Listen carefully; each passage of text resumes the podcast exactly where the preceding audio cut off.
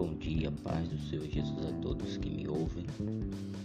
Em Gálatas 1, do versículo 6 ao 10, Paulo ele vai explicar a igreja na galáxia, as igrejas da galáxia, que não se deixassem levar pelo outro evangelho. Que evangelho era este?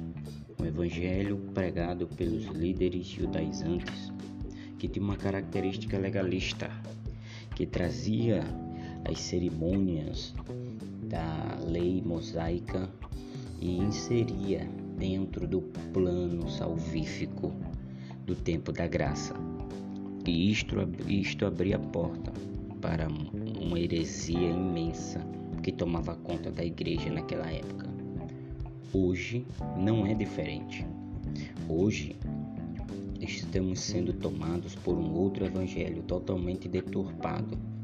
Um evangelho cheio de movimentos, um evangelho cheio de alegorias, um evangelho cheio de sincretismo, um evangelho cheio de entretenimento, mas o evangelho vazio da palavra.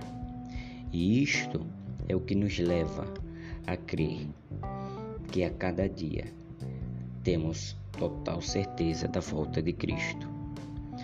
Porque o inimigo, ele muitas vezes ele deturpa o evangelho, institui é, seitas, abre igrejas para enganar o maior número de pessoas.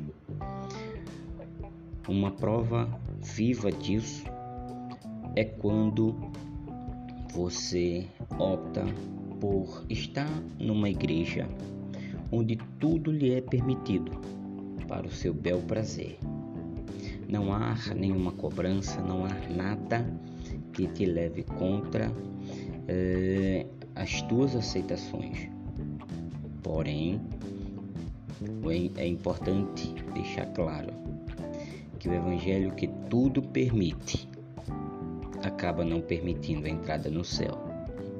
Então, cuidado, cuidado porque o outro evangelho, quando se pensa que está próximo de Deus, aí é que está muito longe.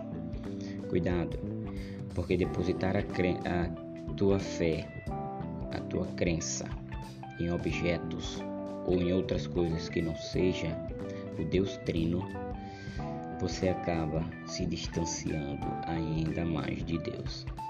Acorde, acorde é, o mais rápido possível e não seja ludibriado pelo inimigo com este outro evangelho. Fica com Deus, que Deus ele te abençoe e que o teu dia seja maravilhoso.